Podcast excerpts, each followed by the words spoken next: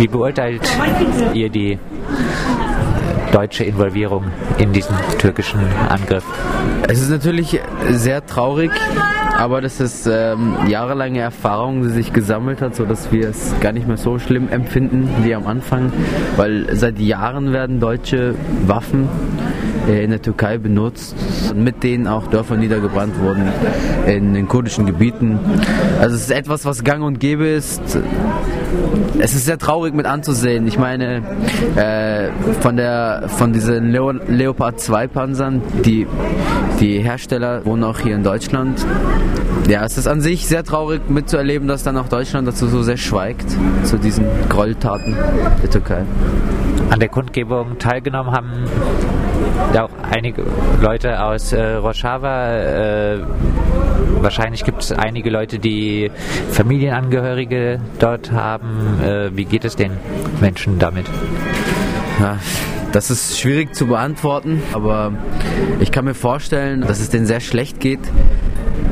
Die Vorstellung, dass die eigene Heimat bombardiert wird mit 69 Kampfhubschraubern, Kampfflugzeugen und dann Artillerie drauf losgelassen wird und jetzt auch noch bewaffnete Fußtruppen noch in die eigene Stadt einmarschieren, in das eigene Land, das muss furchtbar sein und schrecklich. Anders kann ich mir das nicht vorstellen.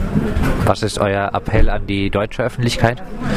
Mein Appell oder unser Appell ist es, als kurdische Gemeinschaft hier, kurdisch-demokratische Gemeinschaft, dass die Deutschen auch die Augen öffnen, auch mitreden zu dem, was in Afrin passiert, was in den kurdischen Gebieten passiert, weil wir wissen, dass auch die Deutschen ein Wort mitzureden haben, dass sie wenigstens aufhören könnten, Waffen an die Türkei zu verkaufen, die dann wiederum gegen, gegen die kurdische Bevölkerung eingesetzt werden. Äh, es ist sehr traurig mitzuerleben. Aber es würde uns sehr freuen, wenn, wenn die Deutschen, wenn die deutsche Gesellschaft anfängt, die Augen zu öffnen. Fürchtet ihr, dass es jetzt äh, viele Leute gezwungen sein werden, äh, aus der angegriffenen Region zu fliehen? Ja, natürlich. Das ist wieder so ein Kreislaufsystem.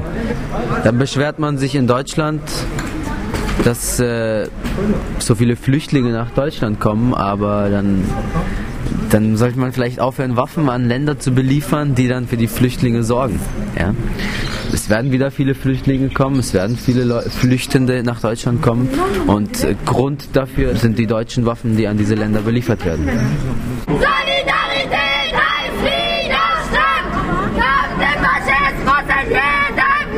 Kundgebung gegen die türkischen Angriffe auf äh, Afrin.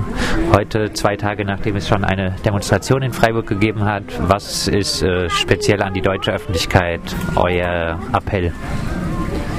Wir wollen der deutschen Öffentlichkeit klar machen, dass Deutschland direkt involviert ist. Deutschland ist so involviert, weil Deutschland auch eine Vielzahl an Rüstungsexporten in die Türkei liefert. Und wir wollen auch klar machen, dass das eine lange Geschichte hat. So, so, hat Deutschland schon in den 90er Jahren große Rüstungsexporte verschenkt, die alten DDR-Waffenbestände verschenkt. Damit wurden hunderte kurdische Dörfer niedergebrannt. Und nun heute haben wir auf Bildern schon gesehen, dass der Leopard 2 Panzer nun eingesetzt wird. Und wir wollen auch in Freiburg deu deutlich machen, dass auch hier eine Rüstungsfirma in Freiburg dort verantwortlich ist. Es werden Steuerungselemente hier in Freiburg produziert. Das ist Litev. Genau, Litev. Und wir wollen, wir wollen das auch äh, skandalisieren, in die Öffentlichkeit tragen. Und wir wollen auch ganz deutlich machen, dass dort ein demokratisches Projekt angegriffen wird. Es wird ein Projekt angegriffen, was sich auch zum Ziel gemacht hat, dass eine Vielzahl an Ethnien, religiösen Minderheiten und Gruppen zusammenleben können und dass auch Prinzipien wie Frauenbefreiung dort ganz zentral sind. Und wir wollen ganz klar deutlich machen, dass die Türkei durch Deutschland unterstützt wird, die Türkei auch zunehmend faschistisches Regime wird. Und wir wollen unsere Stimme hier laut auf den Straßen tragen. Gibt es Hoffnung, dass diese Angriffe gestoppt werden könnten? Wenn es eine Hoffnung gibt, dann ist sie auch ganz klar, dass sich verschiedene Akteure gerade entscheiden. Wir sehen auch, dass die Angriffe auf Afrin nur mit der Bewilligung, mit der Tolerierung von Russland stattfinden.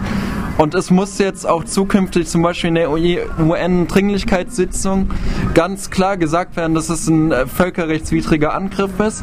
Und dann sehen wir eine Chance. Wir sehen eine Chance, wenn auch Russland von dem Kurs abkommt, wenn ganz deutlich gemacht hat, dass die Türkei auch historisch islamistische Kräfte unterstützt hat und dass ein faschistisches Regime, wie schon gesagt, gegen ein demokratisches Projekt vorgeht.